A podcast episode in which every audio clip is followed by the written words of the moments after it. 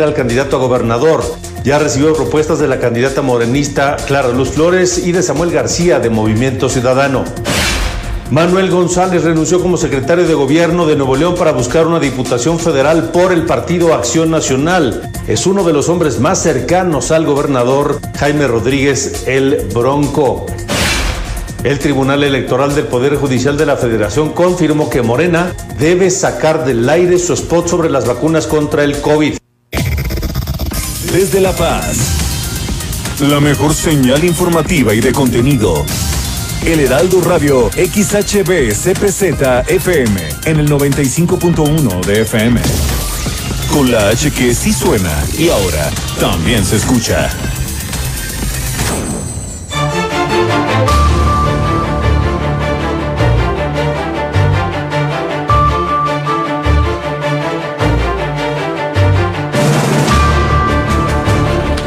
Buenas tardes, finalizamos la semana hoy, viernes 26 de marzo. Estas son las noticias para el día de hoy. Durante la primera etapa de vacunación contra el COVID aquí en la ciudad de La Paz se atenderá a personas de 80 años y más, es el comunicado de la Secretaría de Bienestar. También ya llegaron ya llegó este avión con 7.110 vacunas. 3.600 son de Sinovac para los municipios de Comondú y Mulegé y 3.510 de la farmacéutica Pfizer para La Paz. Para La Paz se vacunarán a 3.510 personas, iniciando con las personas de 80 años y más.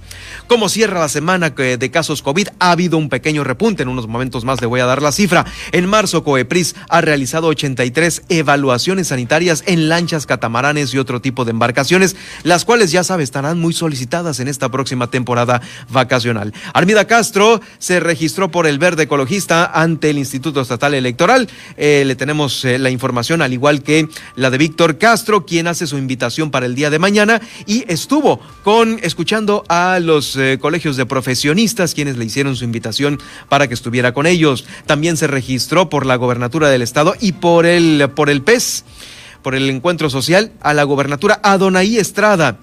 El Consejo Estatal Ciudadano realizó el foro Calidad de Vida en donde se contó con la presencia del candidato a la gobernatura, eh, Francisco Pelayo. Eh, hoy a las 7 eh, de la tarde se va a realizar un homenaje al historiador y cronista Pablo L. Martínez. En Los Cabos, Guillermina de la Toba nos eh, informa sobre estos protocolos ya aprobados para la entrega-recepción del ayuntamiento y 250 elementos de la Policía de la Paz se van a sumar a este operativo de seguridad que inicia justo el día de hoy. Con esto vamos a iniciar este fin de semana, este viernes de noticias aquí en el Heraldo Noticias La Paz. Ahora, Heraldo Noticias La Paz, las noticias más relevantes generadas al momento. Por el 95.1 de FM, El Heraldo Radio, donde la H suena y ahora también se escucha. Con el prestigio informativo de Heraldo Media Group. Conduce Germán Medrano.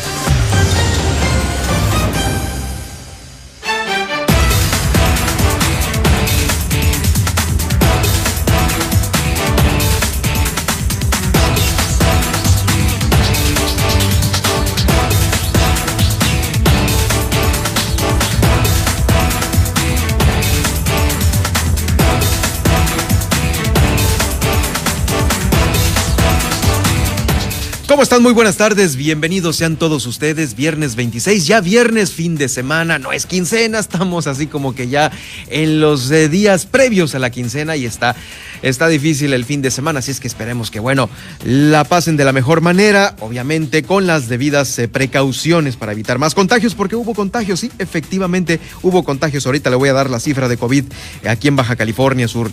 Bueno, lo invitamos para que se quede en esta hora de transmisión y que nos siga después a, a través de las diversas plataformas cuando usted se quiera informar en el momento que usted se quiera informar. En iTunes, en Spotify, en Google, en iHeartRadio, en TuneIn y en Alexa. Alexa sintoniza el Heraldo Noticias La Paz y ahí estaremos para todos ustedes transmitiendo desde el 95.1 de FM. Eh, eh, este, este Heraldo Noticias del día de hoy, viernes 26 de marzo. Bueno, le comento que se ha dado a conocer esta información importante sobre la vacunación. Eh, hace unos momentos ya me confirmaron que llegó, llegó este avión por parte de las Fuerzas Armadas eh, que está trayendo a Baja California Sur ya las vacunas que van, claro, por supuesto, a eh, ser aplicadas a la brevedad a los adultos mayores, a los adultos mayores que, bueno, ya están dando a conocer que serán para ellos primeramente. ¿Sabe cuántas vacunas llegaron hace unos momentos aquí al estado? Llegaron en total 7.110 vacunas, 7.110 vacunas, 3.600 vacunas son de la farmacéutica Sinovac. Para los municipios, esas se van a ir para los municipios de Comondú y Mulegé. Hasta allá agarrarán carretera en unos momentos más, si es que eh, pues no las desempacaron ya. Y van a estar en Comondú y Mulegé. Eh, tengo también agregado Loreto. Van a estar vacunando eh, en estas localidades, en Villa Insurgentes, de la M a la Z, para el día sábado 27. Ahí estarán. En Loreto no dicen de en dónde y es un, eh, pues es un pequeño diseño de la Secretaría de Bienestar que no ubica en dónde estarán vacunando para Loreto, pero sí dice que en Comondú van a estar vacunando en Villa Insurgentes de la M a la Z. Y para Mulegé estarán vacunando en la localidad de Emiliano Zapata y San Francisco de la Sierra. Ahí van a estar aplicando estas 3.600 vacunas para estos dos municipios de la marca de la farmacéutica Sinovac. Emiliano Zapata y San Francisco de la Sierra, allí en esas dos localidades para Mulegé, y en Comondú, y para los que pudiesen de Loreto, van a estar vacunando en Villa Insurgentes, de la M a la Z. Ahora, de estas 7.110, 3.500 dosis 3.510 dosis de la farmacéutica Pfizer van a estar asignadas a la ciudad de La Paz. Eh, y aquí en la capital del estado, la vacunación se realizará este próximo lunes 29 de marzo para adultos mayores de 80 años. Se da a conocer que para evitar aglomeraciones, esperen la llamada telefónica, porque mm, obviamente una vez realizando este registro que ustedes previamente eh, ya, lo, ya, lo, ya lo hicieron, se les toma la edad y algunos datos muy generales. Por ello, se les estará haciendo esta llamada telefónica para evitar aglomeraciones y pudiesen, pues bueno, tener este riesgo. Eh, sí, efectivamente, sí podemos. Mm, inicia la vacunación COVID-19 para adultos mayores de 80 años.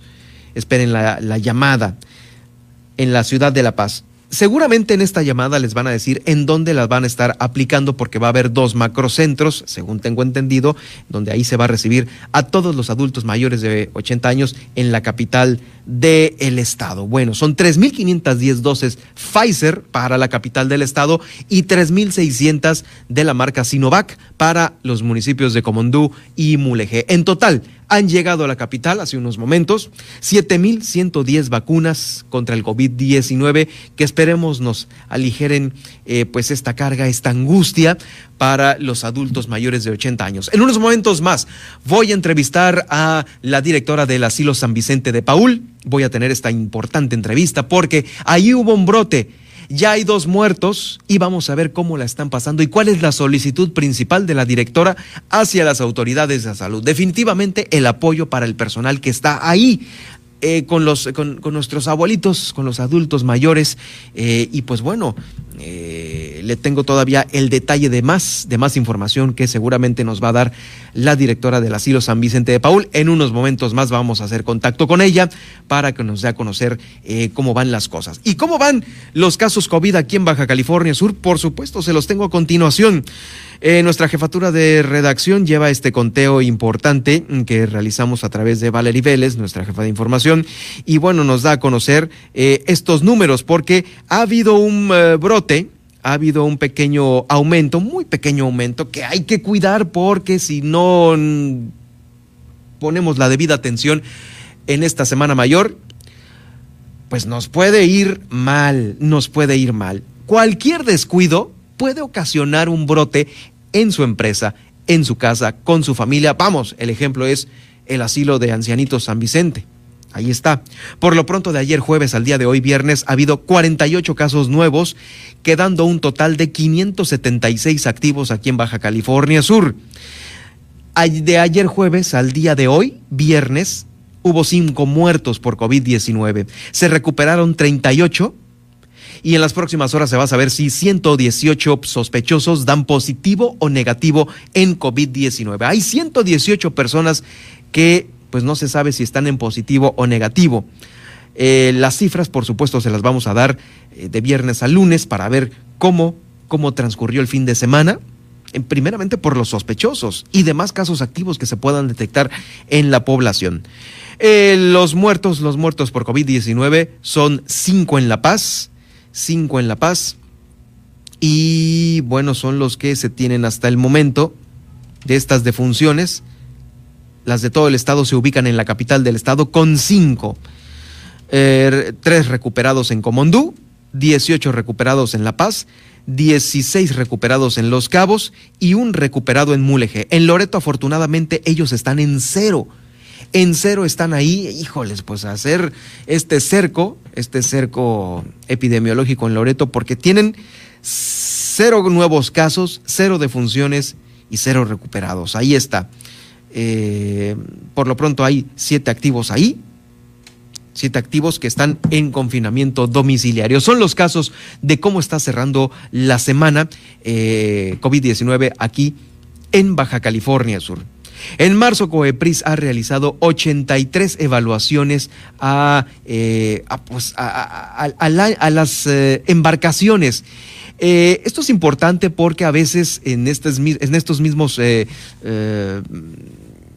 eh, eh, elementos de movilidad, que son los catamaranes, las lanchas para pues el avistamiento ya sea de ballenas, el ir a la isla, todo esto que sí está reactivado, sí está reactivado aquí en el estado y otro tipo de embarcaciones van 83 evaluadas.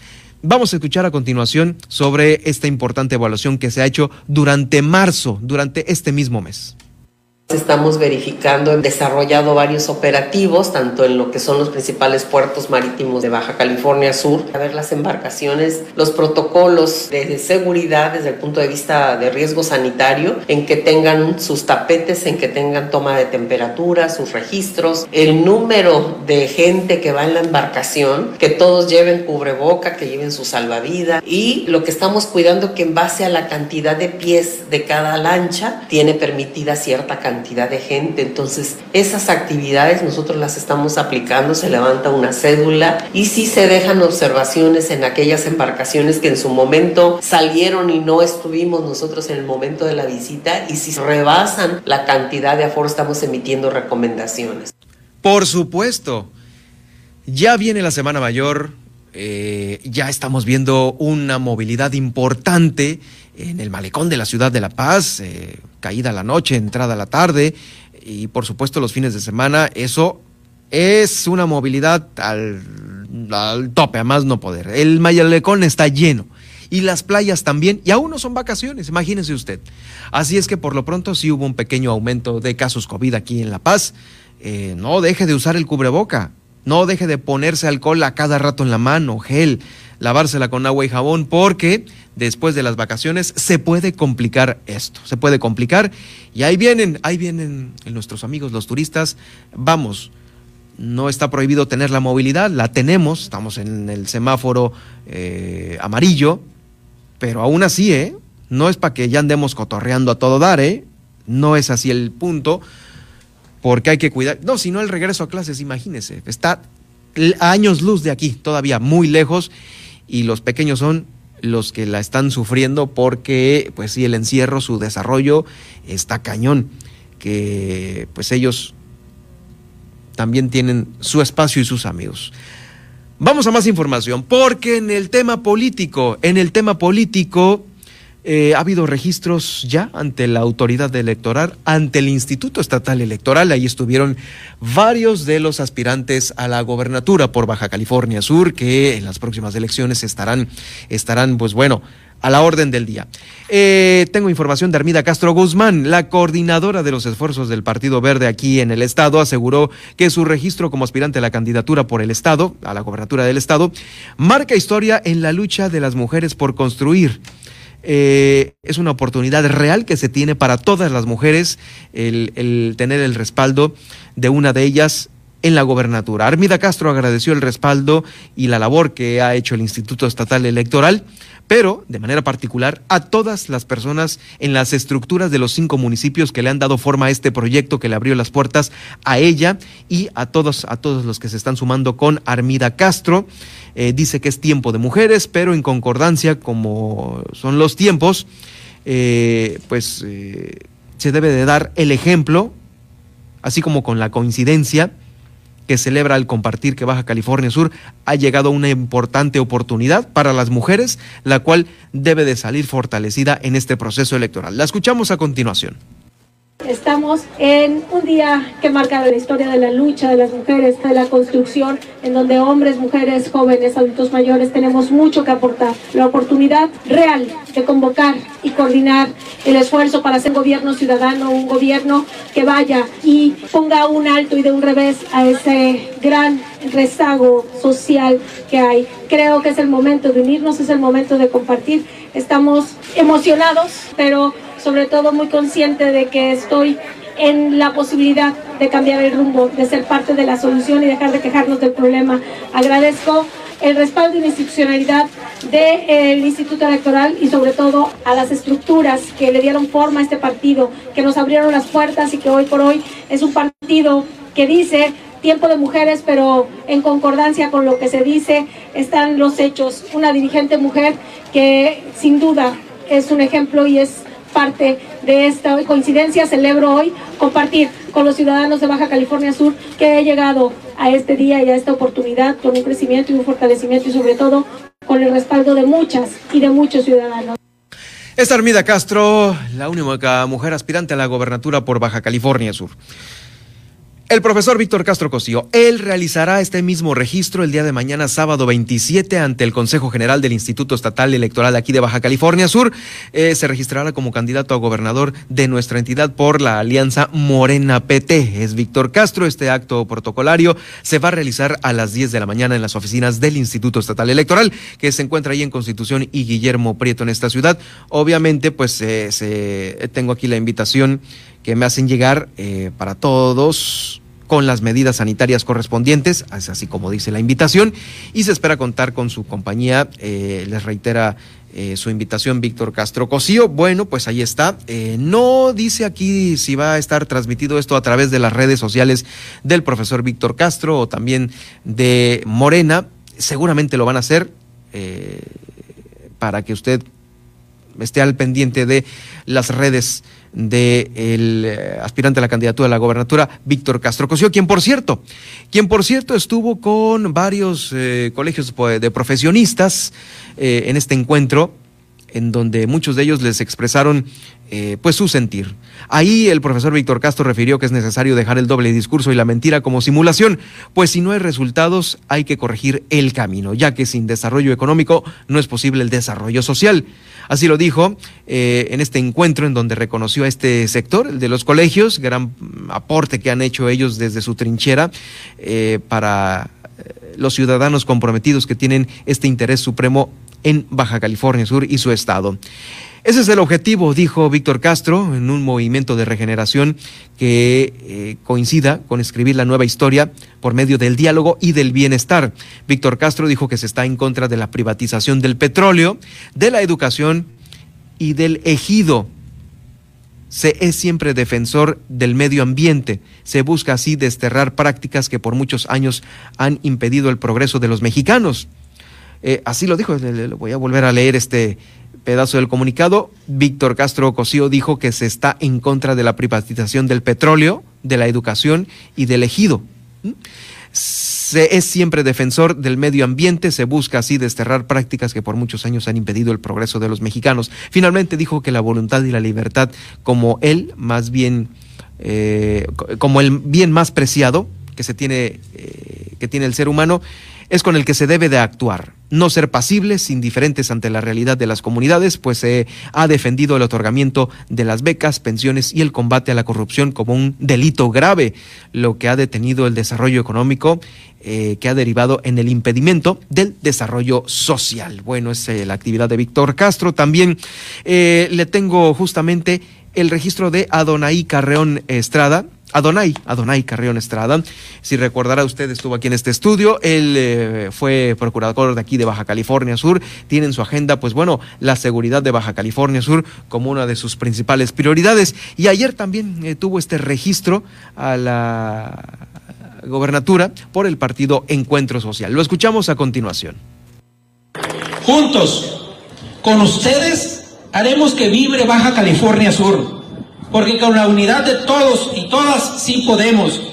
Viviremos alto por Baja California Sur.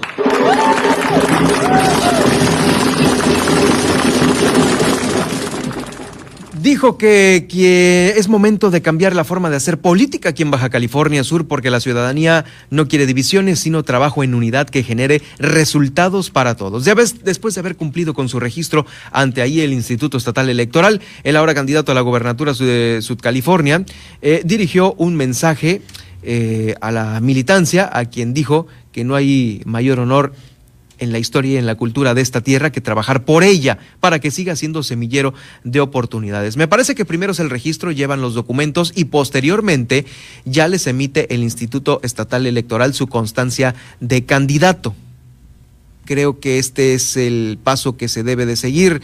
Aún oficialmente ninguno es candidato porque apenas están dando sus documentos ante el instituto y luego el instituto ya les genera su constancia. Bueno, eh, durante su mensaje a Donaí Carreón hizo énfasis en que la sociedad sudcaliforniana reclama la reconciliación como motor fundamental para unir el norte con el centro y el sur de la entidad, a crear cadenas de valor productivo, a cuidar el medio ambiente con energías limpias, a fomentar la cultura y a proteger el, patrimonio histórico, como lo son los museos locales, las misiones y los sitios prehispánicos. Eh, dijo, el, dijo el sentir de la ciudadanía, lo he palpado, pues ha hecho un recorrido por los municipios donde se ha encontrado una uh, sociedad sudcaliforniana eh, con ánimo de fomentar la equidad de género en cada una de sus nuevas acciones. Ahí como partido y como gobierno podrá acercar, acercar él las oportunidades educativas a todo el Estado, al igual que los servicios de salud, infraestructura carretera, etcétera, etcétera. Bueno, estas ya suenan más como propuestas, aguas con los boletines, porque pues hay que estar siempre con lo que la autoridad, eh, eh, pues obviamente dicta.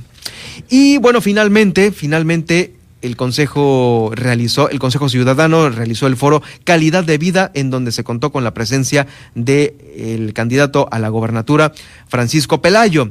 Francisco Pelayo estuvo ahí en este consejo, el cual da a conocer muchas de las eh, propuestas de varios sectores y claro, la calidad de vida aquí en Baja California Sur es muy importante para que se siga conservando. ¿Quién estuvo ahí? Pues bueno, la coordinadora general de este consejo, Erika Rodríguez, quien eh, señaló la grandeza de Baja California Sur, que puede encaminarse a generar condiciones de igualdad para todas y todos, donde se propicien las condiciones para crear el crecimiento en la entidad para que sea ordenado y sostenible. Le vamos a escuchar a Erika Rodríguez, quien es la coordinadora de este eh, Consejo Estatal Ciudadano. Compañeros del Consejo, en conjunto con ciudadanos de diferentes sectores, nos juntamos para poner en la mesa un tema fundamental, la calidad de vida. Uno de los puntos centrales de los que se habló fue la planeación urbana, la necesidad de espacios públicos en las colonias vulnerables, el acceso a servicios fundamentales como el agua y la electricidad en todos los municipios. Hablamos de seguridad, del cuidado del medio ambiente, entre otros temas. Consideramos crítico preservar lo que se ha logrado, así como acrecentar estos logros que ya se tienen. Somos un Estado con gente muy comprometida. Agradecemos la presencia, pero principalmente la apertura del candidato Pancho Pelayo, por compartir el sentir y escuchar las propuestas que tenemos los ciudadanos para construir unidos un mejor Baja California Sur. Pues ahí está, le pusieron las propuestas a Francisco Pelayo y él dijo que pues ya sabe, Baja California Sur va tomando rumbo, va tomando rumbo y pues hay que eh, fomentarlo. Será colegiado con la sociedad, eh, pues su plan de gobierno, de la mano de los expertos y de la voz ciudadana, que es la guía para poder eh, ofertar una plataforma política, social y económica que sea efectiva que sea efectiva. Así lo dijo Pancho Pelayo, lo escuchamos a continuación.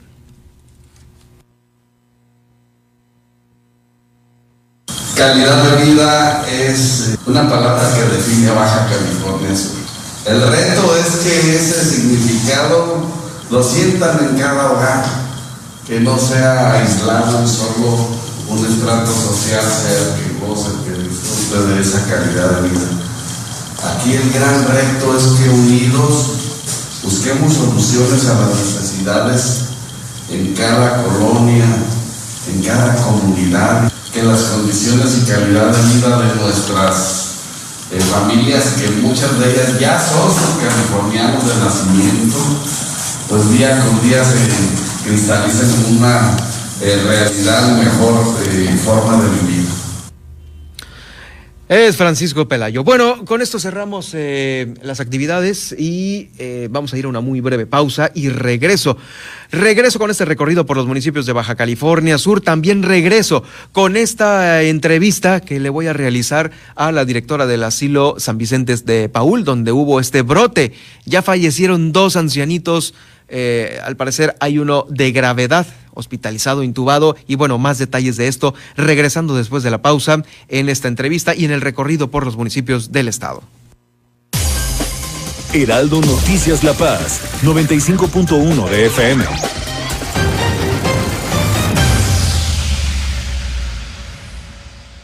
Para Morena, la salud de las y los mexicanos está por encima de todo. Por eso donaremos la mitad de nuestro presupuesto para la compra de vacunas contra el COVID-19. Con este dinero se podrán comprar alrededor de 10 millones de dosis que llegarán directo al pueblo de México. Mientras otros prefieren despilfarrar, nosotros sabemos que el dinero solo sirve cuando se pone al servicio de la gente, porque la salud es un derecho, no un privilegio. Morena la esperanza de México. El crimen organizado avanza, los jóvenes sin oportunidades, desempleo en aumento. Es el México del retroceso de Morena. Llegó la hora de corregirlo. El PAN gobierna mejor y gobierna para todas y todos. En Guanajuato, más de 11 mil empleos se recuperaron en solo tres meses tras la pandemia. El estado más seguro para vivir es Yucatán. Tamaulipas apuesta por energías limpias y renovables. En Baja California Sur, la inversión extranjera creció 21%. Habla Marco Cortés, presidente nacional de PAN. Cambiemos hacia el futuro. Únete a Acción por México. Partido Acción Nacional.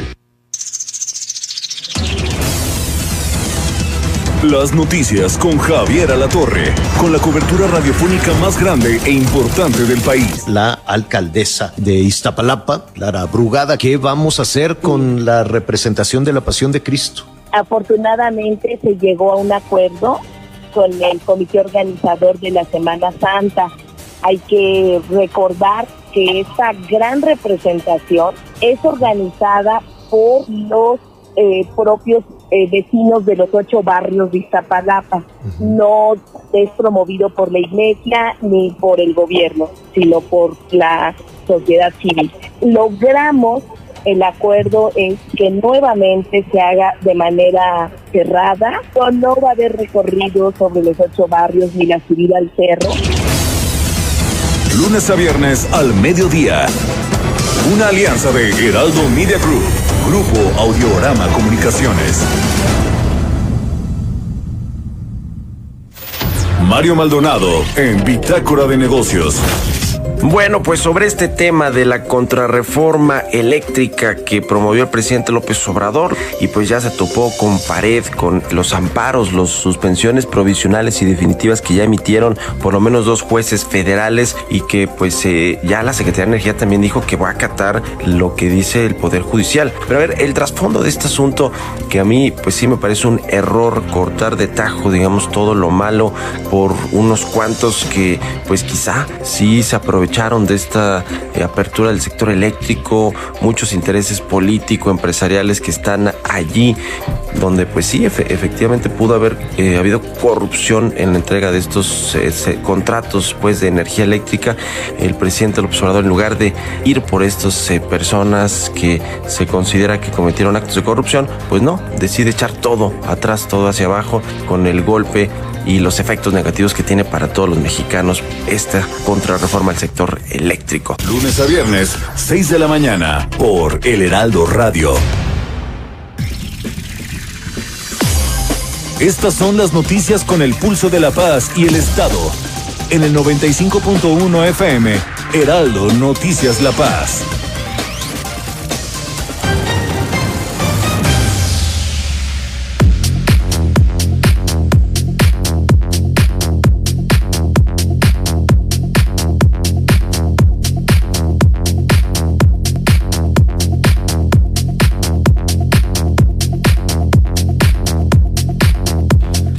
Son las 2 de la tarde con 30 minutos, 2 con 30 y bueno,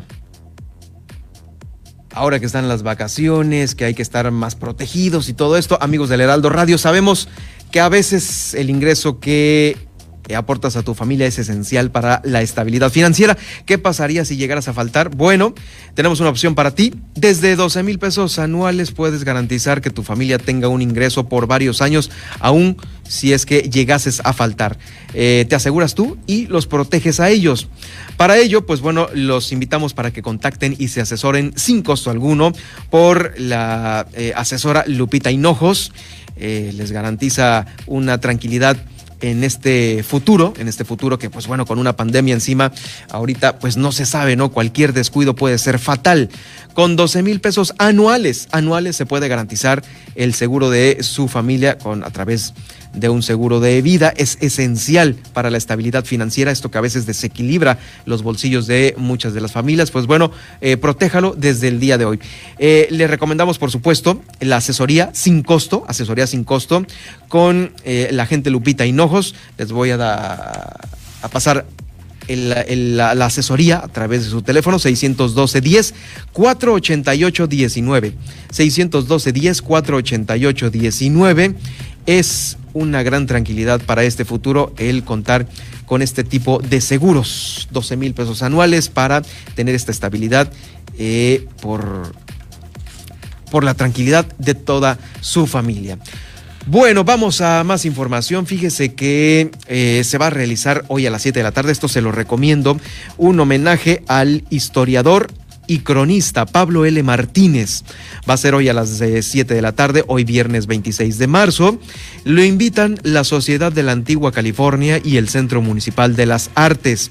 Eh, este se titula, este homenaje, Sergas Californianas de Pablo L. Martínez, lo lleva y lo dirige eh, Elizabeth Acosta Mendía, quien es también una de las eh, grandes historiadoras que tenemos aquí en nuestro estado y que bueno, ya aparte de haber publicado varios libros, ahora nos está invitando por supuesto a este gran homenaje de Pablo L. Martínez. Eh, pues es es una invitación que se les hace a todos ustedes para que a través de la página del Centro Municipal de las Artes accedan y puedan escuchar eh, parte de este importante personaje de Baja California Sur a propósito de iniciar el, fin de semana. Si usted quiere estar relajado en casa y conocer un poco más de Baja California Sur, por supuesto que lo invitamos para que a las 7 de la tarde acceda eh, vía Facebook al Centro Municipal de las Artes donde van a tener este homenaje a Pablo L. Martínez. Lo lleva la maestra en ciencias Elizabeth Acosta Mendía. Pues ahí está la invitación. Gracias Elizabeth por darnos este, eh, este, esta invitación seguiremos de cerca esto. Bueno, vamos a información que hacemos en este recorrido porque en unos momentos más la entrevista con la eh, directora del asilo de ancianos, pero vámonos a ir a Los Cabos rápidamente porque ahí en Los Cabos en Los Cabos se está dando una remoción importante a todos los camellones para que los visitantes en esta reactivación que ya tiene el semáforo amarillo, eh, pues disfruten de más belleza en Los Cabos. Esto lo comenta Roberto Sandoval Montaño, quien es el titular, el titular de servicios públicos allá en Los Cabos. Seguimos trabajando, empezamos con ese proyecto en diciembre del año pasado, del 2020. Se tiene contemplado alrededor de 2.500 arbolitos de diferentes especies sembrarse. Llevamos alrededor como de 1.500 ya sembrados. Acá en San José se ha avanzado primero en las forjadores, la parte de Don Guillermo hacia el G20. Uno muy importante que va a quedar muy bonito es Calle Gandhi. Ya terminamos de reforestarlo, ya está la instalación de las luminarias y estamos ahorita colando un socavón que se hace cuando llueve y se pueda circular bien los vehículos. En Cabo San Lucas también empezamos a reforestar de enfrente de la delegación hacia arriba, que es calle Hidalgo. Mejorar la imagen y más que nada en Cabo San Lucas, como es la entrada, le queremos darle más vida y que se vea más presentación para los ciudadanos. Lo más con que no tiren basura en los camellones. Efectivamente. Y fíjese que, por cierto, aquí los camellones del... eh, hay, hay algunos que todavía les ocupan este remozamiento, ¿no? Eh, mire, allá en Los Cabos, aparte de la Secretaría de Turismo que ha generado vario- varios sellos de calidad, confianza y limpieza y salud e higiene, se tienen los sellos internacionales. Los Cabos ha sido el primer destino certificado por la compañía ShareCare, quien es la enfocada de evaluar los protocolos de higiene y salud en destinos turísticos. Los Cabos fue el primer destino de esta, de esta eh, compañía y bueno, eso habla de que eh, todos los que lleguen ahí van a tener la tranquilidad de que, vamos, la, sa- la- la sanidad que deben de tener los hoteles y los distintos lugares de recreación turística estén avalados por un sello más, no importa cuántos sean, el chiste es que hay que tener blindado, blindado el destino. Así lo comenta eh, Fátima Miranda Castro, quien es la directora de Fomento Económico y Turismo de Los Cabos. Los Cabos pues se convierte en el primer destino eh, verificado, reflejando el, el, esfuerzo eh, liderado localmente para lograr que la verificación de seguridad sanitaria sea un estándar a nivel regional y el exitoso logro por, por haberlo obtenido. Comentarte que Los Cabos se convierte en este primer destino verificado por Share, ShareCare a nivel mundial. Entonces, estos son avances agigantados que, que se están dando para, para muy pronto ya, ya tener la misma derrama económica que tenemos, ¿no? Pues ahí está, para más información de Los Cabos, vamos a hacer contacto en este momento con nuestra corresponsal Guillermina de la Toba, quien ya se encuentra lista con el reporte desde el municipio de Los Cabos. Guille, ¿qué tal? Adelante con el reporte para este fin de semana. ¿Qué tal, Germán? Muy buenas tardes. Hace unos eh, momentos concluyó la sesión de Cabildo, donde, bueno, en este orden del día nada más se contemplaban dos puntos. Uno de ellos, pues, el protocolo de la conformación para la entrega-recepción y la otra, pues, era el punto presentado por el regidor Héctor Torres, eh, referente a que, pues, eh, se integrara nuevamente al Cabildo el regidor con licencia, Jorge López, o de lo contrario, pues se tomara protesta al suplente. Esto fue lo que pasó en la sesión de Cabildo, y nos comentó la presidenta municipal, Lorena Cortés.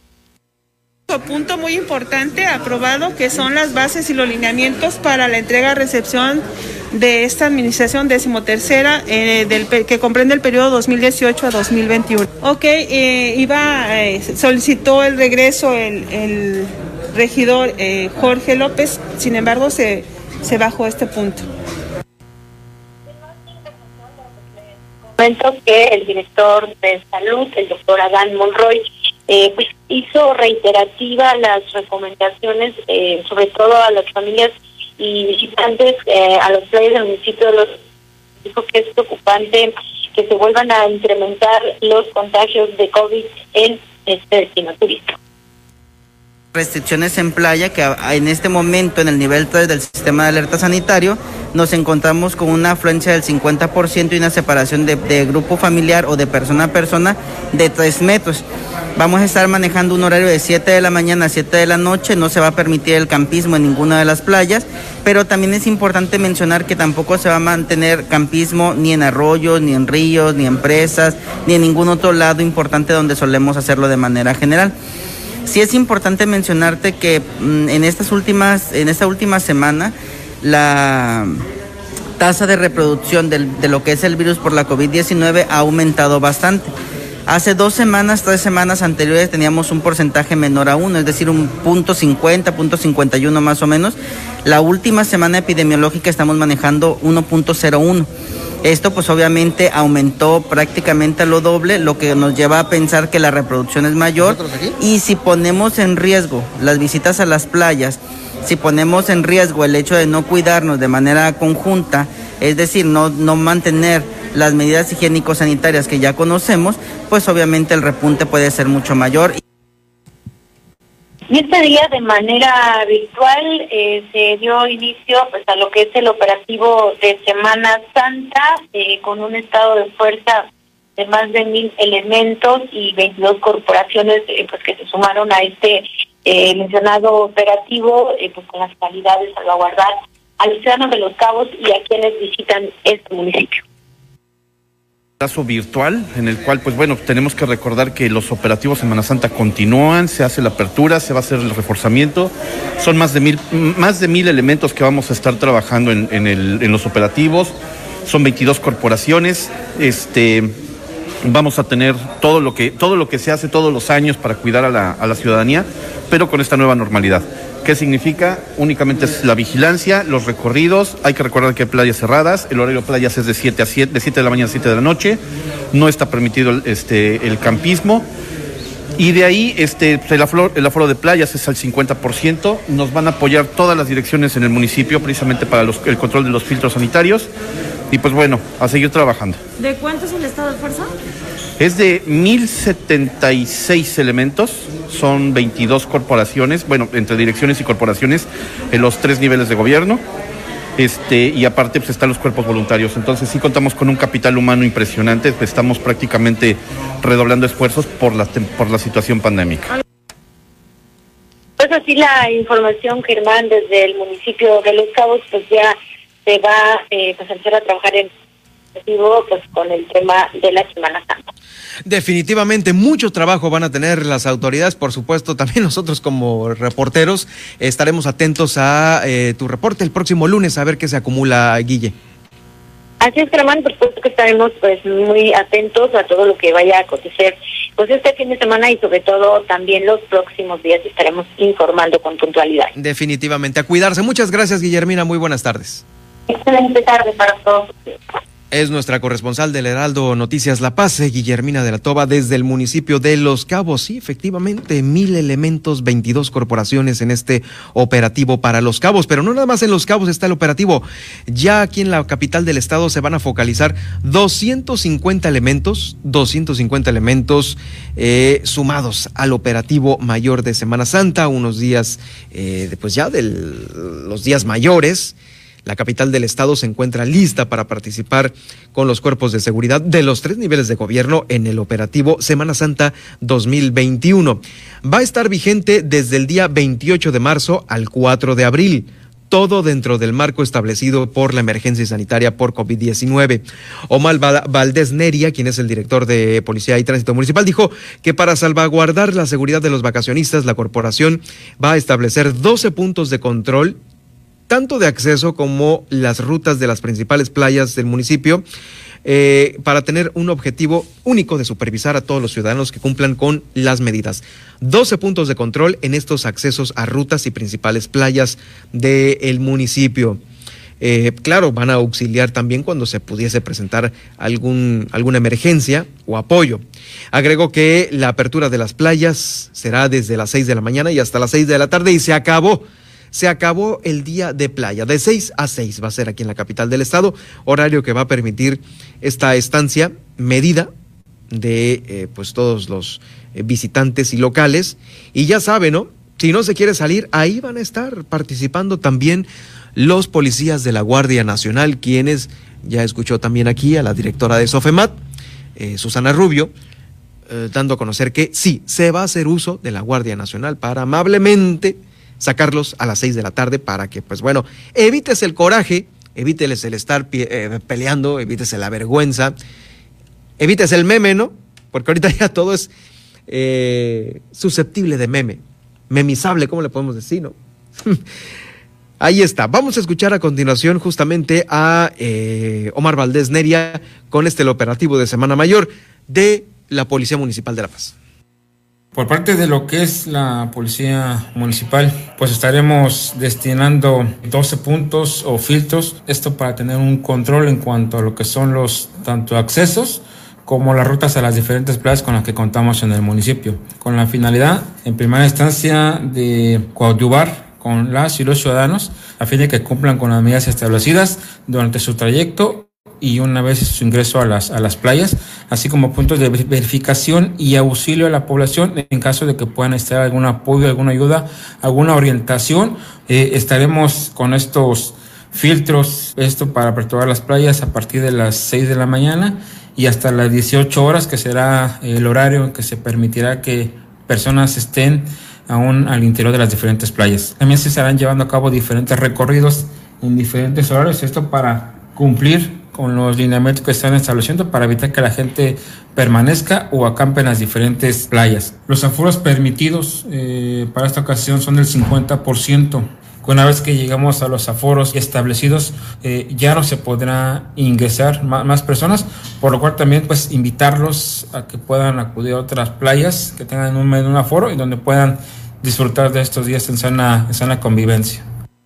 Oigan, y por otro lado, que no les tomen el pelo, ¿eh? Que no les tomen el pelo porque los prestadores de servicios turísticos de ahí del mal de aquí, de la capital del Malecón de la Paz, van a tener un, una identificación oficial. Esto lo está confirmando Eduardo Van Wormer, quien es el director de turismo municipal, porque ya se han dado, ya se han dado casos de fraudes ofreciéndoles viajes, que el, este, el paseíto y todo esto, y vamos, pues uno que viene de fuera a veces no pues no tiene el colmillo suficiente para detectar esto. Vamos a escuchar a continuación a Eduardo Van Wormer, director de Turismo Municipal.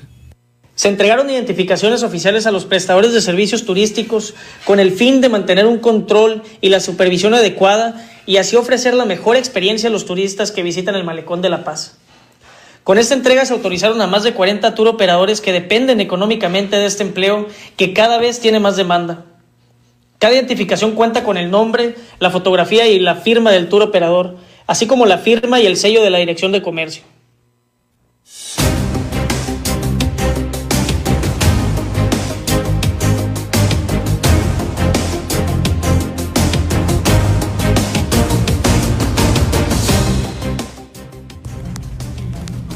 Y en estos momentos le agradezco mucho a la licenciada María Odali Sarmiento Rodríguez que me tome la llamada. Ella es la directora del Asilo de Ancianos San Vicente de Paul. Y vamos, ¿qué días tan difíciles han pasado recientemente con este brote de COVID al interior del asilo? ¿Cómo están las cosas ahí, directora, en este momento? Pues eh, en este momento estamos ya un poquito más eh, calmados en cuanto a lo que es el tema de la atención directa a los residentes, toda vez que el llamado que hicimos este, a, la, a la ciudadanía, a la gente, incluso pues ahora sí que ofreciendo contrataciones eh, de manera temporal por estas dos semanas que pensamos es lo que nos dure esta situación tan complicada. Sí.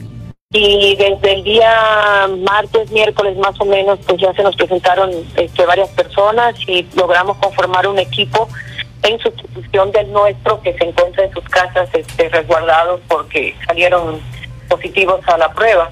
Entonces en esa situación un poquito más tranquilo y pues sí con la, la noticia de que ya algunos residentes han tenido que ser hospitalizados. Tenemos un paciente intubado y está en hospital y al día de hoy nos han fallecido dos residentes por esta situación de la pandemia del coronavirus aquí en el asilo. Muy bien, entonces el saldo son dos residentes y un intubado. Así es, dos residentes fallecidos y un intubado eh, en estado grave y, y nos tenemos cuatro más que están hospitalizados en estado están estables están estables, bien, ojalá, ojalá se recuperen pronto. Y bueno, por otro lado, los que están ya eh, contratados temporalmente para poder apoyar en las labores eh, de manejo de obviamente de, los insumos y de los, los propios eh, adultos mayores, tienen obviamente todos sus, sus trajes especiales, obviamente, para evitar obviamente una, una, una, una infección para ellos mismos.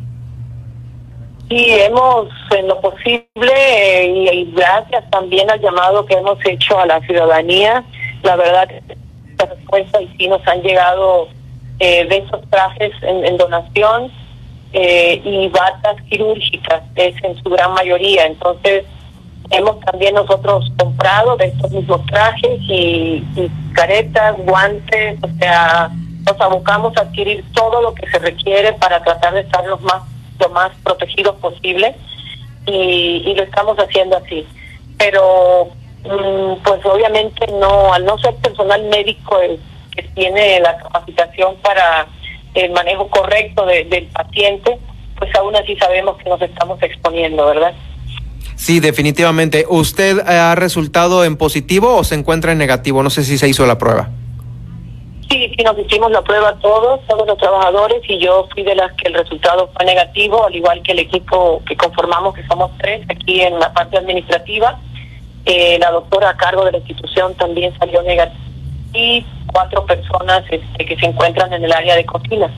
El resto que se encontraba eh, trabajando directamente en la atención a los adultos mayores eh, fueron los que salieron positivos. Desde ese día están en sus casas ellos y tres eh, trabajadores más que por presentar comorbilidades, pues para no exponerlos, pues también están en, en sus casas resguardados. Tres con morbilidad en sus casas para, para, para tomar estas precauciones. Eh, estamos platicando con la licenciada María Odali Sarmiento Rodríguez, quien es la directora del asilo Ancianitos de San Vicente de Paul, con este pues eh, hecho, un, un, brote ocurrido ahí con los adultos mayores. Eh, Licenciada, ¿hay algo que usted ahorita eh, quiera hacer alguna solicitud a las eh, entidades de salud o algún otro, eh, alguna otra entidad para recibir algún apoyo que les haga falta y que podamos nosotros difundirlo? Pues nuestra solicitud ha sido la de que nos proporcionen al personal que, que aquí estamos y que fuimos negativos a la prueba pues que se nos protegiera con la vacuna porque somos los que estamos directos y entramos a la a los cuartos donde están eh, lo que viene siendo toda la zona de contagio, donde están los residentes, pues estamos en contacto con ellos todos los días, a todas horas, las 24 horas. Y esa fue nuestra solicitud más encarecida, pero la verdad a la fecha no hemos tenido respuesta de la Secretaría de Bienestar y por comentarios de, del secretario de Salud, pues al parecer eh, solamente se va creo que conocimos una noticia hoy de que, bueno, un comentario del secretario, donde dice que las vacunas de los abuelitos pues se van a guardar para cuando se les pueda poner, porque ahorita, padeciendo el contagio, pues obviamente no pueden ser vacunados, lamentablemente pues ya están contagiados, y no hubo ninguna ninguna referencia en cuanto a nuestra solicitud encarecida de que al personal se nos tome en cuenta, así como tomaron en cuenta el personal de salud de los hospitales y demás, porque nuestra situación hoy es como si estuviéramos en un hospital expuestos todos a esta situación eh, de contagio y obviamente pues llevarlo a nuestras casas y esparcir el virus. Definitivamente. Eh, que estamos expuestos. E, es un hecho, es un hecho que están expuestos de sobremanera a un, a un virus que ahí está, ahí está como brote en el asilo, continúa estando de perdida pues hasta que los tiempos eh, médicos eh, pues eh, por, por su naturaleza el virus ya no causen estas, puedan infectar a más gente. Ahora, entonces, ¿cuál es el número total de vacunas que usted está solicitando ahí para, para los que entran, salen y manejan pues ahora sí que todo el asilo? ¿Tiene algún número ya?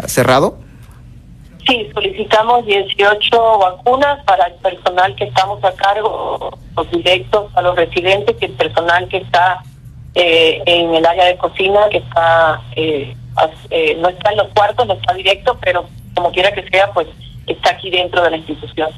Muy bien, muy bien. Pues ahí está, ahí está el llamado a las autoridades de salud por parte de eh, la directora del asilo de ancianos San Vicente de Paula, aquí en la capital del estado, eh, que bueno, vamos, eh, tienen una, una situación que es, pues, lamentable, grave para muchos de los abuelitos que están ahí, porque pues resultaron todos en positivo, algunos nada más los trabajadores administrativos, cocineros que están solicitando encarecidamente esta vacuna, estas 18 vacunas para que estén protegidos y a su vez protejan a sus familias y no se siga eh, esparciendo el virus. Yo le agradezco mucho, licenciada María Odali Sarmiento, eh, por haberme tomado la llamada. Vamos a seguir aquí atentos a cómo se desarrolla esto ahí en el asilo y por supuesto, insistiendo a las autoridades que, por supuesto, el asilo es eh, un similar de un hospital porque ahí está un brote, porque ahí hay infectados y porque se puede esparcir más el virus, es necesario que les lleguen las vacunas. Muchas gracias por tomarme la llamada, su comentario final.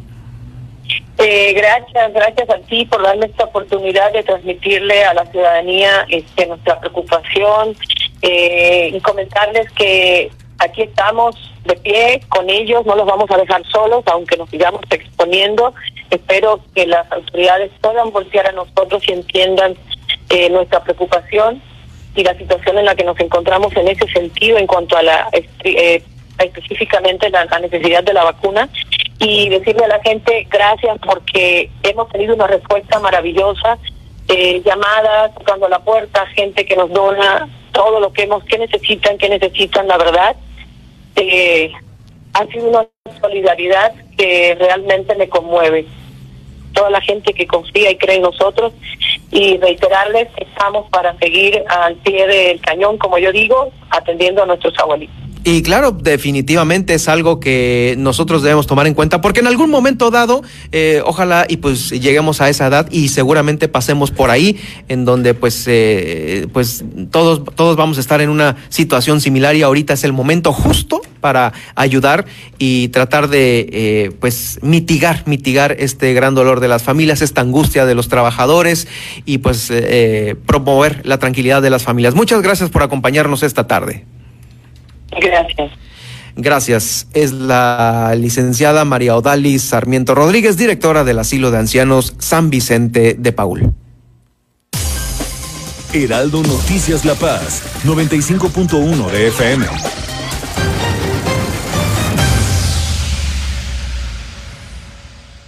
En Baja California Sur y buscas una oportunidad laboral, el Instituto Estatal Electoral te está buscando para trabajar como supervisora, supervisor, capacitadora o capacitadora asistente electoral local. Del 20 al 29 de marzo podrás consultar la convocatoria en www.iebcs.org.mx o en nuestras redes sociales. Para más información, comunícate al 612-129-5889. Instituto Estatal Electoral de Baja California Sur.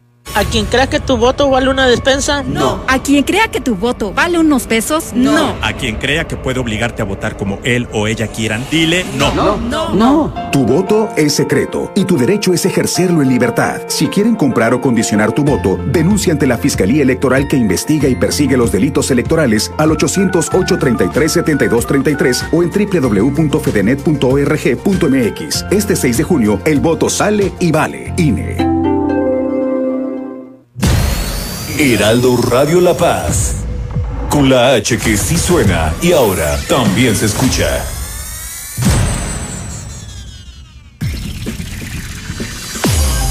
Estas son las noticias con el pulso de la paz y el Estado.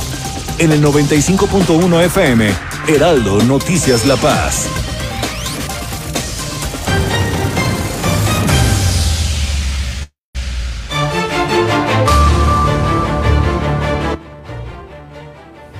En resumen, este viernes 26 de marzo cerramos la semana. Cerramos la semana con esta llegada de 7.110 vacunas a Baja California Sur. 3.600 son de la farmacéutica Sinovac para Comondú y Mulegé y 3.510 de Pfizer para la capital del estado. Espere la llamada porque aún todavía no están designadas las direcciones de los macropuntos de vacunación. Eh, le comento que también la COEPRIS ha realizado 83 evaluaciones sanitarias a lanchas, catamaranes y otro tipo de embarcaciones. Se siguen poco a poco dando cada vez más registros en el Instituto Estatal Electoral. Eh, pasó por ahí Adonai Carreón por el Partido Encuentro Social. Eh, también el día de mañana lo hará Víctor Castro Cosío y ya estuvo también Armida Castro Guzmán. por supuesto, también le tenemos. le tendremos el lunes información de quienes lo realicen oportunamente durante el fin de semana. También en Los Cabos, Guillermina de la Toba nos informó sobre el Cabildo de allá de Los Cabos aprobó el protocolo ya de entrega-recepción del Ayuntamiento de Los Cabos. Por lo pronto son mil elementos y 22 corporaciones en el operativo que habrá allá en San José del Cabo y Cabo San Lucas y 250 elementos que serán asignados al operativo de la capital del estado, aquí en La Paz. Participan los tres niveles de gobierno. Prestadores de servicios turísticos del malecón estarán recibiendo identificaciones oficiales para que, ojo, los cheque y pues no le vayan a dar gato por liebre y lo timen. Aguas con los fraudes. El desarrollo Misión Punta Norte deberá construir una planta desaladora y una planta de tratamiento de aguas. Es el, eh, pues ahora sí que el resolutivo del Cabildo. 18 vacunas son las que el asilo San Vicente de Paul está solicitando para su personal para evitar que sea infectado de este COVID-19. Ya han muerto dos abuelitos y uno intubado. Con esto nos despedimos esta semana. Soy Germán Medrano. Sígame en arroba Germán Medrano en Twitter y también en Facebook en Germán Medrano Nacionales. Que pase usted un excelente fin de semana. Nos escuchamos el lunes a las 2 de la tarde aquí en el 95.1. Hasta aquí, el Heraldo Noticias La Paz. Germán Medrano los espera de lunes a viernes en el 95.1 de FM. Con las noticias que trascienden en La Paz y el estado de Baja California Sur. Con el prestigio informativo de Heraldo Media Group.